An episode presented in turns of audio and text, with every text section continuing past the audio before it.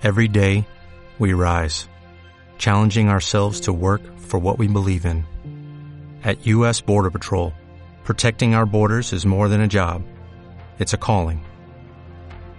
Agents answer the call, working together to keep our country and communities safe. If you are ready for a new mission, join U.S. Border Patrol and go beyond. Learn more at cbp.gov/careers. Hola, bienvenidos al episodio número 7 de Puras Tochadas, un podcast chévere para los panas. ¿Qué pasó, pañito?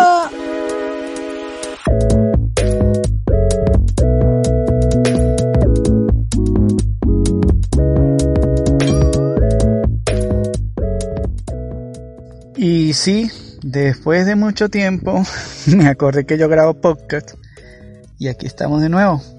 Hoy no me acompaña Ani, está en la casa con los niños, pero yo estoy de nuevo en una cola para surtir gasolina. ¿Qué ha pasado en Venezuela en los últimos 6 u 8 meses? Pues de todo y a la vez nada. Porque cada día hay una noticia nueva, hay un evento nuevo, hay algo que nos distrae, pero no mejoran las cosas. Seguimos teniendo la hiperinflación más grande del mundo. Seguimos sufriendo las consecuencias del corte del sistema eléctrico.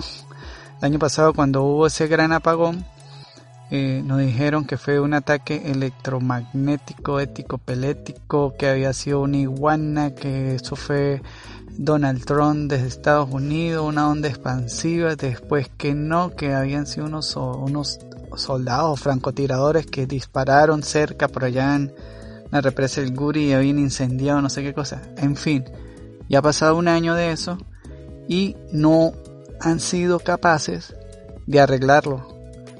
La solución que supuestamente solución que consiguieron fue meternos un racionamiento de eléctrico sin control.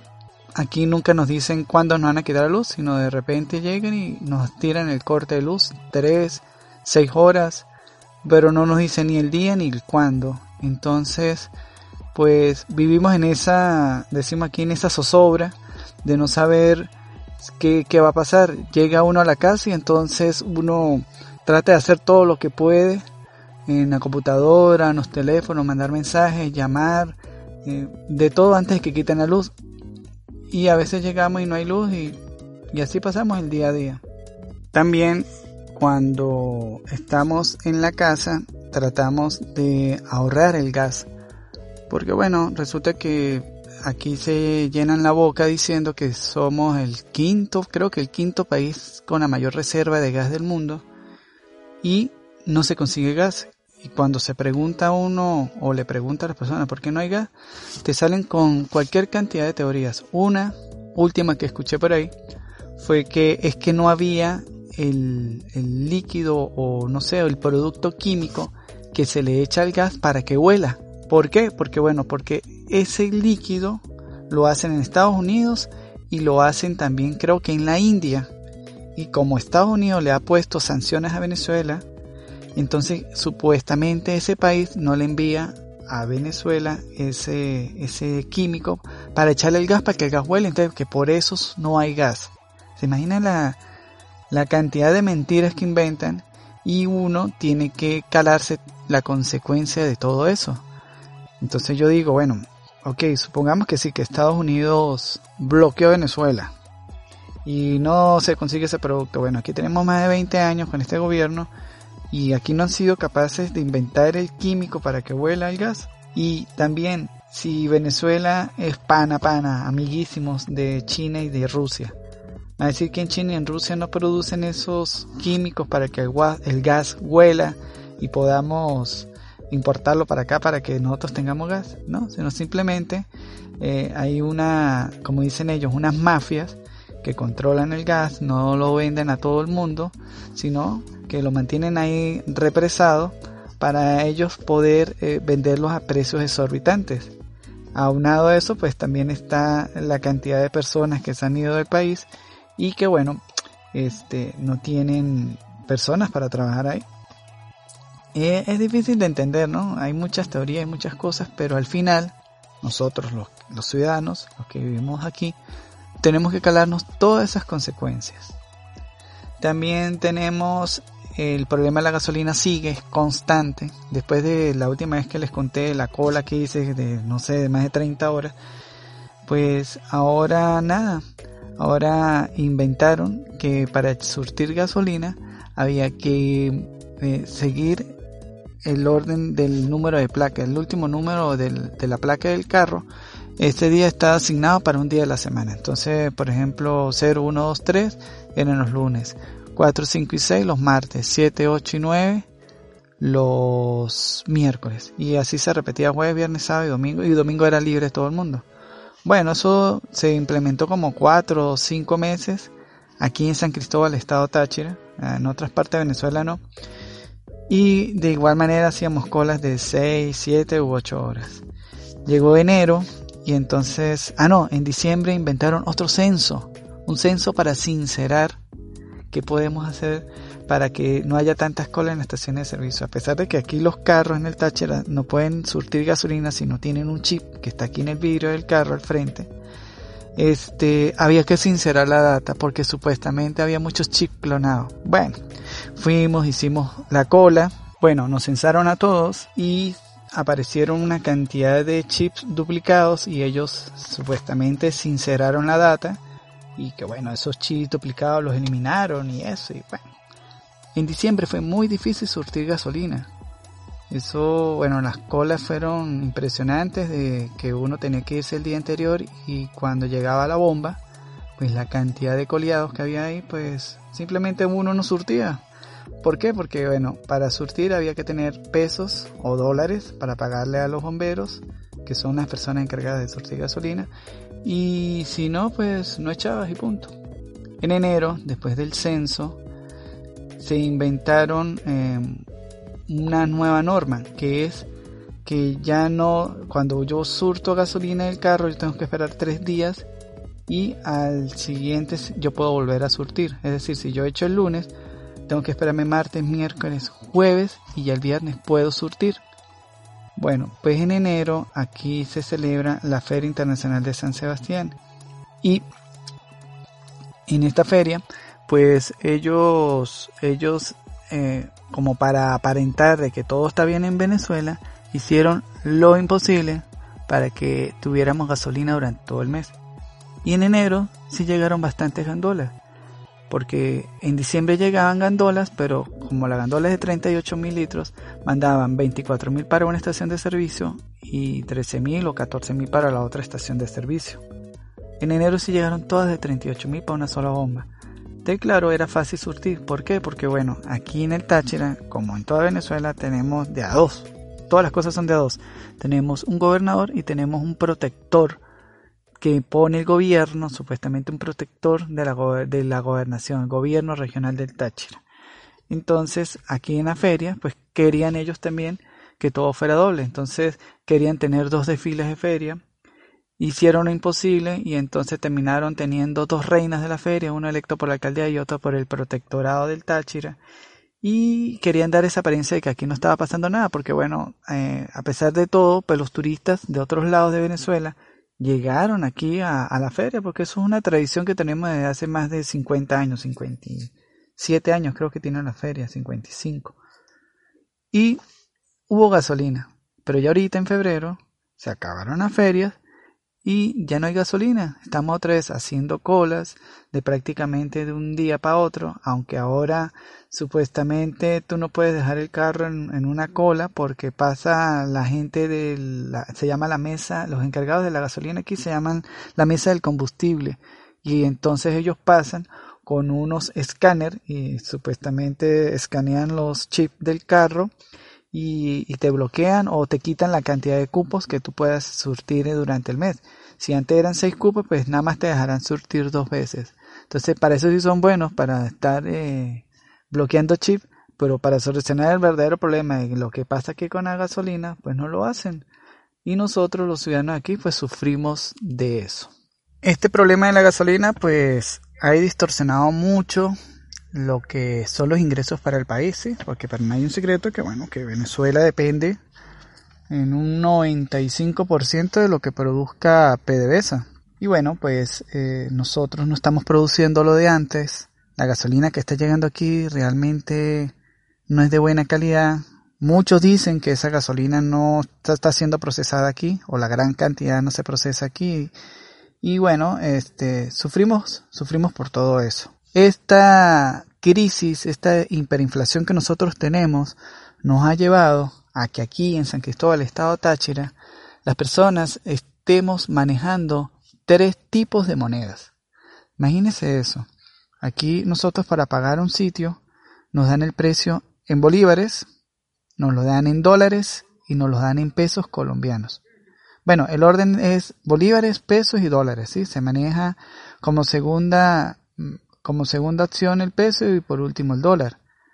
Pero el bolívar se hace es como como algo puntual, ¿sí? Eh, para pagar cosas de la, de la alcaldía, ¿sí? Pagos de impuestos con bolívares. Para pagar el alcenía impuestos de los tributos en bolívares. Para ir a depositar o retirar en un banco en bolívares. Pero tú vas para una panadería y pides un pan y te dicen, bueno, no sé, 75 mil bolívares el pan. Este, en pesos, 4 mil pesos y en dólares, de acuerdo como está la, la tasa de cambio. Eso pues lo vuelve a uno loco. Ahora imagínense cómo serán nuestros abuelitos cuando uno le da esos precios. No entienden. Tienen a la gente pues loca y, y nos llevan por este camino y nos mantienen distraídos y desgastándonos día a día por eso.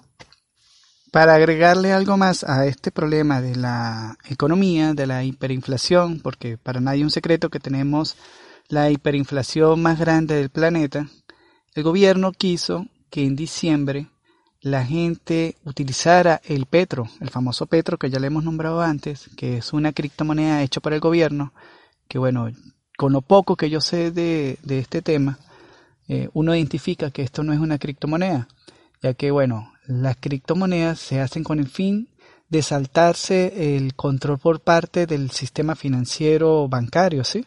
Ese es el principal fin, por eso fue que se crearon las criptomonedas. Pero aquí en Venezuela no. Aquí en Venezuela esa criptomoneda del Petro es controlada por el Banco Central de Venezuela y a su vez tiene una Superintendencia Nacional de Criptomonedas.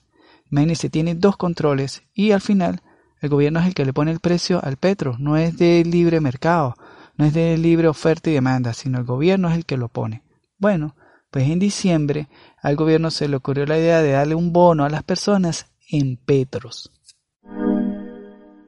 Bueno, uno dice en petros, pero mentira, lo que dieron fue medio petro.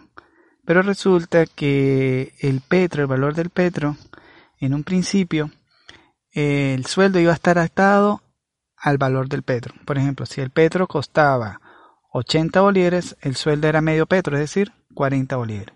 Hoy en día se ha distorsionado tanto eso que el valor del petro sube a un millón y medio, 2 millones de bolívares. Y el gobierno le pagó a la gente medio petro. Ese medio petro eh, en diciembre eran aproximadamente millón doscientos mil bolívares, algo así, un millón doscientos, millón quinientos.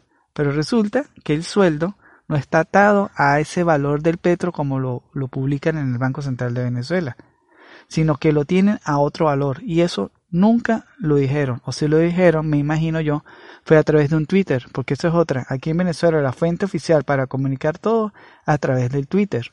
Entonces, bueno, en diciembre le pagaron a los venezolanos ese medio Pedro que eran, qué sé yo, un millón doscientos, millón y medio en bolívares, y la gente salió como loca a comprar en los centros comerciales, a pagar con el famoso Petro. Para pagar, bueno, eso era un problema, eso era algo que no se entendía. algunos utilizaban el famoso carnet de la patria para pagar, otros se metían en la página de la página patria y ahí le daban un transferir el dinero a no sé qué cuestión de la, del wallet o la billetera del petro y con eso podían pagar. En fin, a todas estas, muchos comerciantes pues se montaron en ese autobús y recibieron el pago de sus productos a través del petro pero muchos este, lo, cobraban una tasa alta ahí, más o menos era lo que yo entendía, y le, les cobraban de más por los productos y la gente pues el millón y medio realmente terminaba consumiendo un millón y el otro casi que los 500 mil o los 200 mil bolívares se los quedaba el comerciante. Eso pasó aquí, yo lo vi, lo escuché eh, con unos conocidos, pero bueno, la gente decía, bueno, total, esto me lo regaló el gobierno y yo lo voy a usar. Y lo voy a usar para comprar estrenos. Realmente pues no se compraron muchas cosas porque un par de zapatos pues fácil costaban un millón doscientos, un millón trescientos mil, así que para poder eh, comprar para toda una familia no, fue como un pago como individual para los pocos o, o no sé si muchos que les llegó ese medio petro. Pero luego llegó la, ¿cómo que se dice? La cereza, la guinda del pastel. Hoy en día, al mes en que estamos, al día que estamos, en febrero, 8 de febrero, muchos de esos comerciantes eh, no han podido convertir ese dinero que tienen petros en bolívares para poderlos invertir. Entonces, de repente alguien que tenía un, pequeño abasto de víveres, la gente le compró toda la mercancía que tenía, pero se la pagaron a mayormente en petros. Y esa persona hoy en día quiere ir a comprar eh, mercancía nueva para abastecerse y no puede porque lo tienen petros y los proveedores no te están recibiendo el petro.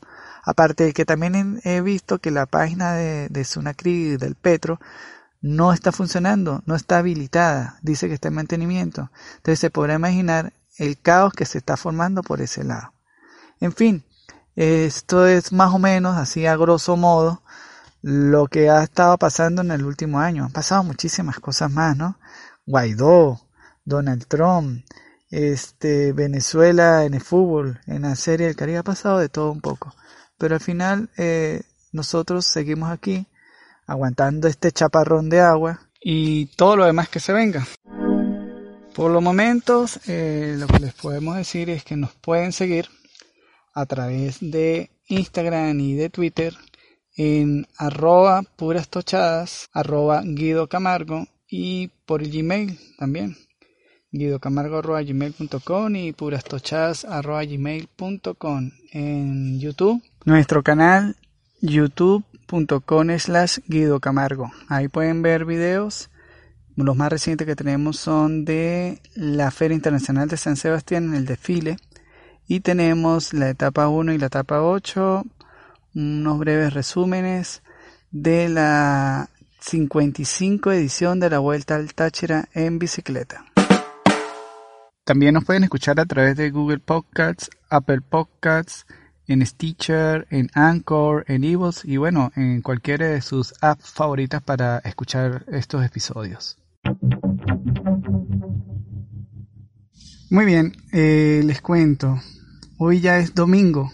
No pude surtir de gasolina ayer sábado porque estuve desde las 6 de la mañana hasta las 5 y media de la tarde cuando fue que por fin nos avisaron, o bueno, mi papá averiguó, y le dijeron que a los trabajadores de la, de la estación de servicio que se fueran, que no llegaba gandola. Entonces se podrá imaginar la frustración que uno puede llegar a tener aquí, ¿no? Y la perdedera de tiempo tan increíble, solamente para surtir gasolina en el país con la mayor reserva de petróleo del mundo. También eh, no quise seguir grabando ayer por lo que está sucediendo precisamente en este momento, que pasan muchísimos carros y la bulla pues la capta el teléfono y siento que puede llegar a ser molesto al momento de escuchar el podcast.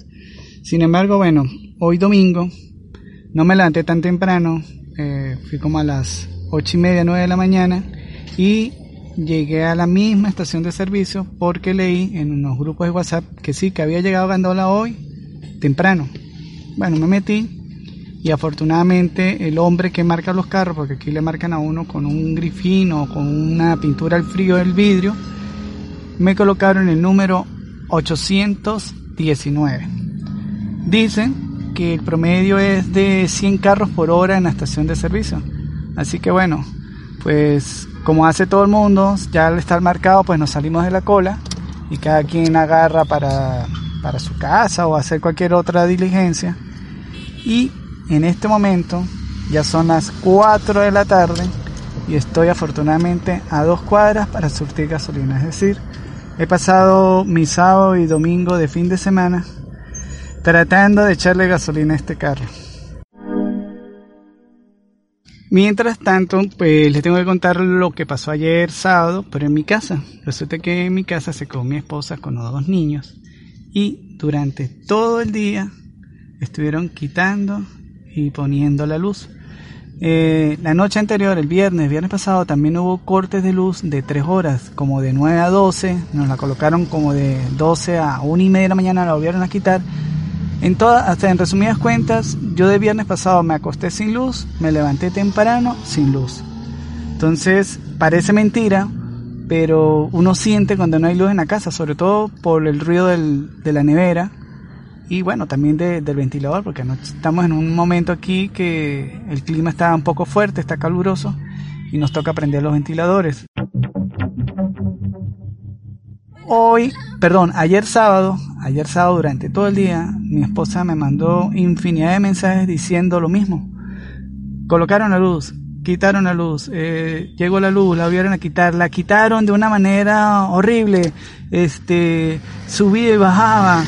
Entonces, esas son cosas que no salen en los diarios, no sale en la radio, ya no sale a nivel nacional y por supuesto a nivel internacional menos pero es algo que nosotros padecemos prácticamente todos los días. Por ejemplo, en, el diario, en los diarios, aquí en la ciudad de San Cristóbal antes habían tres diarios, tres periódicos. Diario La Nación, Diario Católico y el diario, el diario Los Andes. Hoy en día Diario Católico cerró, eh, Diario Los Andes quedó en versión digital y Diario, Diario La Nación es el único que queda versión digital y versión, versión impresa. Pero antes en la versión impresa de Diario La Nación yo recuerdo que eran cuatro cuerpos de periódicos bien, bien grueso, ¿sí? con bastante información, bastante publicidad también.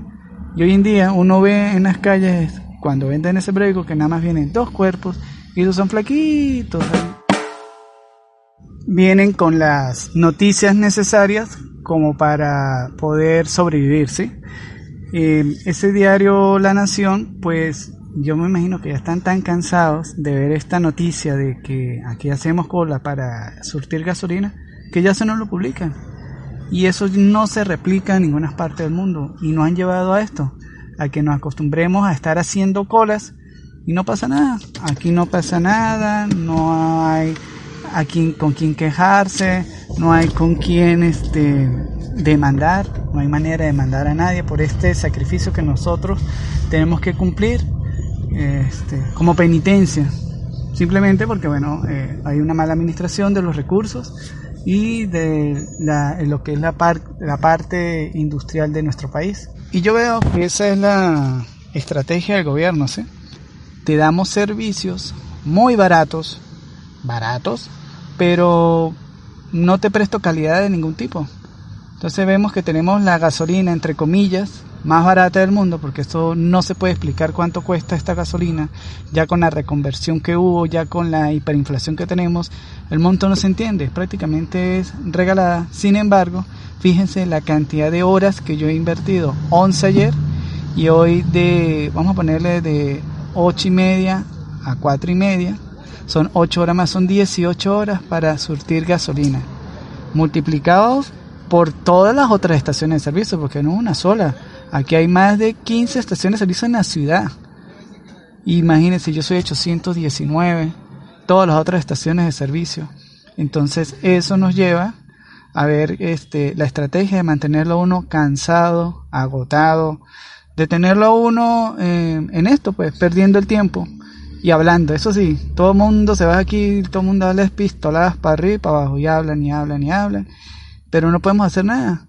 ¿Qué vamos a hacer? ¿Vamos a salir a protestar y a gritar en contra del gobierno mientras las estaciones de servicio están surtiendo gasolina? La gente no lo hace. Eso es una estrategia que ellos tienen. Igual pasa con la luz. En la luz, con la luz, este, quitan el servicio. Pero cuando usted va a pagar, los precios son ridículos. O sea, eso no tiene sentido lo que se paga por la cuota de la luz. Igual con el agua.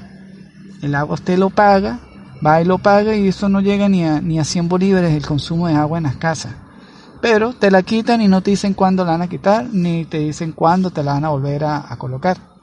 Lo único que sí estoy viendo que se está haciendo difícil y extremadamente costoso es el de los cilindros de gas. Eso sí se ha vuelto muy difícil y tiene que ser tratado a través de los consejos comunales o, las, o los CLAP, no sé realmente cuál es el, el encargado, para poderlo comprar a precio según lo que dice la Gaceta Oficial.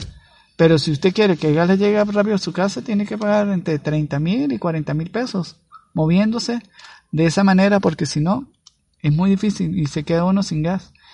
Y ya nos ha pasado, nos hemos quedado sin gas y tenemos una pequeña cocinita eléctrica de dos hornillas y bueno, todo es así a la suerte esperando que en ese momento haya luz para poder cocinar. Entonces, cuando dicen que aquí no se violan los derechos humanos, pues en, estos pocos minutos que yo hablando, ya le he hablado de cuatro derechos humanos que me violan o que nos, nos lo dan de una manera incorrecta, como es el servicio de la luz, el agua, el de la gasolina, el del gas, el del transporte. Todo eso son violaciones a los derechos humanos. Y eso no lo ven y no lo replican en ningún lado, porque es como el pan de cada día, ya se ha vuelto tan costumbre que esto todos los días pase lo mismo, que ya no sale en las noticias. Y, cuando estoy aquí en estas colas, pues es lo que me causa indignación. Yo termino agotado, sudado a la espalda, me toca bajarme, me toca pararme, me toca este caminar para que no se me duerman las piernas, o sea, es increíble lo que uno sufre estando en estas en estas colas y no hay nadie que reporte eso, no hay nadie que diga nada. Por parte del gobierno jamás nombran qué es lo que está pasando aquí. Aquí hay una mesa de la, mesa del combustible, que es la que supuestamente lleva esto, y hoy en día pues sacan unos reportes donde se supone que van a llegar las estaciones de servicio, va a llegar gasolina, y ayer decía que en esta estación de servicio llegan 24 mil litros y no llegó, llegó fue hoy. Entonces, fíjense eso, es una burla total, porque no se cumple con lo que se dice, y aparte de eso, no, no se replica esta información, la gente no se entera nos quedamos con esto aquí, nos tragamos ese o pasamos ese trago amargo nosotros eh, en estas colas. Muy bien, misión cumplida. Ya surtimos gasolina, son en este momento las 4 y 35 de la tarde. Pues esperemos que para la próxima no tenga que esperar dos días, sino uno solo. Esto es lo que estamos viviendo nosotros por aquí en San Cristóbal, estado Táchira, Venezuela, por ser solamente estado fronterizo. Para nadie es mentira que muchísima gente está traficando con la gasolina. Aquí en el Táchira muchas personas se dedican a eso. Agarran su gasolina y la pasan para allá para la frontera. ¿Cómo lo hacen? No sé. No tengo ni la más mínima idea de cómo lo hacen. Pero uno se da cuenta, las personas que, que tienen esos carros garandotes y viejos, que se lo pasan en las colas surtiendo gasolina y son los que más pelean y los que más este, se enfrascan ahí en querer echar la gasolina el día que les corresponde. Bueno, esperemos que esto algún día mejore y que las cosas por aquí cambien. Muy bien, ya terminé de, de actualizar mis quejas y continuamos ya con la parte final de este episodio lo siguiente, aquí en Venezuela y sobre todo en mi ciudad, aquí en San Cristóbal, em, el uso de la bicicleta no es visto como un medio de transporte, sino es visto como un juguete, ¿sí?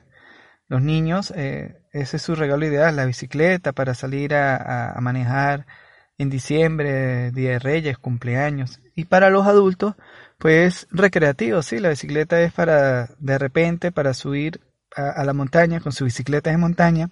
Algunos que otros grupos se, se reúnen para manejarse con bicicletas de, de ruta, de carretera, pero no es un medio de transporte. Hoy en día he visto que hay un, un aumento del uso de este, de este vehículo porque bueno, por lo que ya, ya saben, ¿no? El, problema de la gasolina, el problema de, del transporte, que tú sales ya a las 4 de la tarde y no consigues, o si consigues son esos autobuses full, en fin, pero yo he visto que a la gente pues le ha tocado agarrar esas bicicletas que de repente tenían por allá tiradas debajo de la escalera de la casa y acomodarlas y la gente lo está usando. Yo, ¿a qué voy con esto? Bueno, que mm, hace tiempo descubrí gracias a internet, porque bueno, me imagino que por allá en otras partes es muy normal ver lo que son las bicicletas plegables. Yo nunca las había visto porque aquí en Venezuela no las venden, no se ve. Sin embargo, este, pues mirando hace tiempo, hace ya varios añitos, las descubrí y vi que habían dos bicicletas que son como las más famosas, dos marcas, dos fabricantes. Está la empresa Dahon, que creo que es una persona asiática americana la que la inventó, y hay unas bicicletas hechas en Inglaterra, en Londres, que se llaman Brompton. Esas bicicletas, las Brompton, son las que más me gustaron. El sistema de plegado pues es más efectivo o como más, más bonito pues. Para los que no saben lo que es una bicicleta plegable, pues es aquella que se puede doblar en dos o en tres partes y la puedes llevar a prácticamente a cualquier lado, ¿sí? Recordemos que por allá en los países, en Europa sobre todo y en Asia, es factible que hagas una ruta en bicicleta, llegaste, dobló la bicicleta, la plegó y se montó en el metro, llega a otro punto y continúa. Eso aquí no pasa, eso aquí no, no se ve. Esas bicicletas, las Brompton, me parecen espectaculares. He visto documentales y he visto cómo las fabrican y, explican ahí que, por ejemplo, si una fábrica para una bicicleta se lleva mil piezas, eh, las fábricas por lo general eh, construyen nada más 300 piezas y las otras 700 las importan o las mandan a hacer. Ellos no, ellos tienen la política de fabricar casi que todo, entonces si son mil, un ejemplo, 700 u 800 las, ya las están fabricando ellos. Y las bicicletas son hechas a mano. La soldadura del cuadro es hecho a mano. Explican ellos que un soldador para poder trabajar con ellos puede llevarse de dos a tres años de especialización, de entrenamiento, de curso para terminar siendo el soldador de esas bicicletas. De ahí me imagino yo el, el costo elevado que actualmente tienen. Bueno, y realmente pues son las que más me gustan, me parecen que son espectaculares, son muy bonitas. Y un día, pues, navegando por internet, dije, bueno, voy a revisar a ver cómo está la página de la bicicleta Brompton. Porque ellos este, tienen una opción de que tú puedes escoger los colores de la bicicleta los accesorios. O sea, tiene accesorios de todo tipo. Esta bicicleta la pueden usar incluso hasta como una especie de carrito de supermercado cuando está plegada porque tiene un bolso especial adelante. Y bueno, eso tiene una cantidad de, de cosas que le hace muy versátil. Y me puse a revisar la página y la página no me abría y me daba un error. Volví a revisar y me, da, me seguía dando error. Y yo, bueno, voy a esperar otro día. Pasaron uno, dos, tres, cuatro, cinco días, no sé. Y siempre me da un error la página. Entonces, eh, yo recordé, una vez viendo un documental, que el CEO o el CEO, no sé cómo se dice, el CEO de esa empresa, o sea, el jefe, jefe de, de la Brompton, el señor habla español porque entiendo que estudió en España alguna carrera o alguna especialización y aprendió a hablar español. Y me puse a curiosear y busqué el Twitter de él y le escribí directamente, así como que, bueno, a escribirle a ver qué, qué tal, qué pasa, ¿no? Y le escribí algo así como, él se llama Will Butler Adams. Entonces le escribí, hola, yo le escribí en Twitter, hola, estoy intentando abrir en la página web oficial de la Bronton.com, pero siempre da un error. Entonces le pregunto, ¿usted tiene alguna información al respecto de lo que está pasando? Saludos desde Venezuela. Aquí es casi imposible ver una bicicleta plegable y una Bronton mucho menos. Y resulta que el tipo el mismo día me respondió, eso fue el 15 de enero, me escribió, muchas gracias por vuestras observaciones hablaré con nuestro equipo mañana a ver si podemos arreglar. Yo cuando leí eso, pues me quedé así como que, wow, ¿no? O sea, ¿qué tal, no? De inmediato o al poquito tiempo me respondió este tipo. Aunque también pensé, dije, de repente tiene una secretaria que es la que le maneja el Twitter y, y respondió. Pero por lo menos mm, fue inmediato y me respondió en español. Entonces dije, bueno, tendrá que tener también una secretaria en español que hable inglés y que hable español. Es posible. Lo que sí vi es que él no tiene muchos seguidores, tiene como 5000, entonces digo yo, que como no tiene así ese agobio de, seguidores, pues se da el lujo de responderlo, de, o de responderle a, las personas que le escriben. Pero me pareció un detalle así como tan, tan impresionante, o sea, ver que el jefe de una empresa que es famosa, eh, que es ejemplo a seguir por otras empresas, eh, se tome la molestia de responderle a alguien que él sabe que para que llegue aquí a Venezuela una bicicleta de esa o un distribuidor de esa bicicleta es muy, muy, muy, muy difícil. Y me respondió. Eso me hizo sentir así como que, wow, o sea, qué, qué interesante y qué maravillosa es la internet, ¿no? Hasta donde podemos llegar a comunicarme con una persona que tal vez 5 o 10 años atrás hubiese sido para mí imposible enviarle un mensaje y que él me respondiera. Entonces, bueno, esa era una pequeña anécdota que les quería contar y que, bueno, espero a, que el problema que tienen ellos con su página web lo solucionen, porque es que en verdad no, no abren y no, no puedo por lo menos darme el, gusto de ver un rato la bicicleta y sus nuevos accesorios. Ya para finalizar les quiero recomendar un video que subí a mi canal de YouTube slash Guido Camargo, donde explico cómo crear una contraseña segura y fácil de recordar. Sí, porque he visto últimamente eh, muchos casos de personas que les roban su contraseña en el Gmail, en Facebook, Instagram. Y dígame cuando tenemos la misma clave para todas las cuentas. Con una que, que rompan, evidentemente le van a hackear todas las cuentas o cuando son cuentas de bancos, y cuentas bancarias que ya es más delicado. En ese video yo explico este, cómo crear una contraseña bien segura, porque los expertos dicen que una clave debe de ser al menos de 12 caracteres, tener 12 caracteres incluyendo números y símbolos. Y yo les demuestro o les explico de manera sencilla, tampoco es que yo inventé el agua tibia, pero les explico cómo crear una de 26, 27 caracteres, fácil de recordar y que bueno, ya ahí se las ponemos muchísimo más difícil a los hackers para que nos mantengan esas cuentas tranquilitas y no nos estén causando este dolor de cabeza. Bueno, mis panas, hasta aquí el episodio de hoy, espero que les haya gustado. Por favor suscríbanse a nuestras redes sociales en arroba Guido Camargo, arroba puras tochadas. Si pueden, por allá en Apple Podcast nos ponen cinco estrellitas y un buen comentario. Y como dice mi papá, se me cuidan, nos vemos en el espejo. Chao.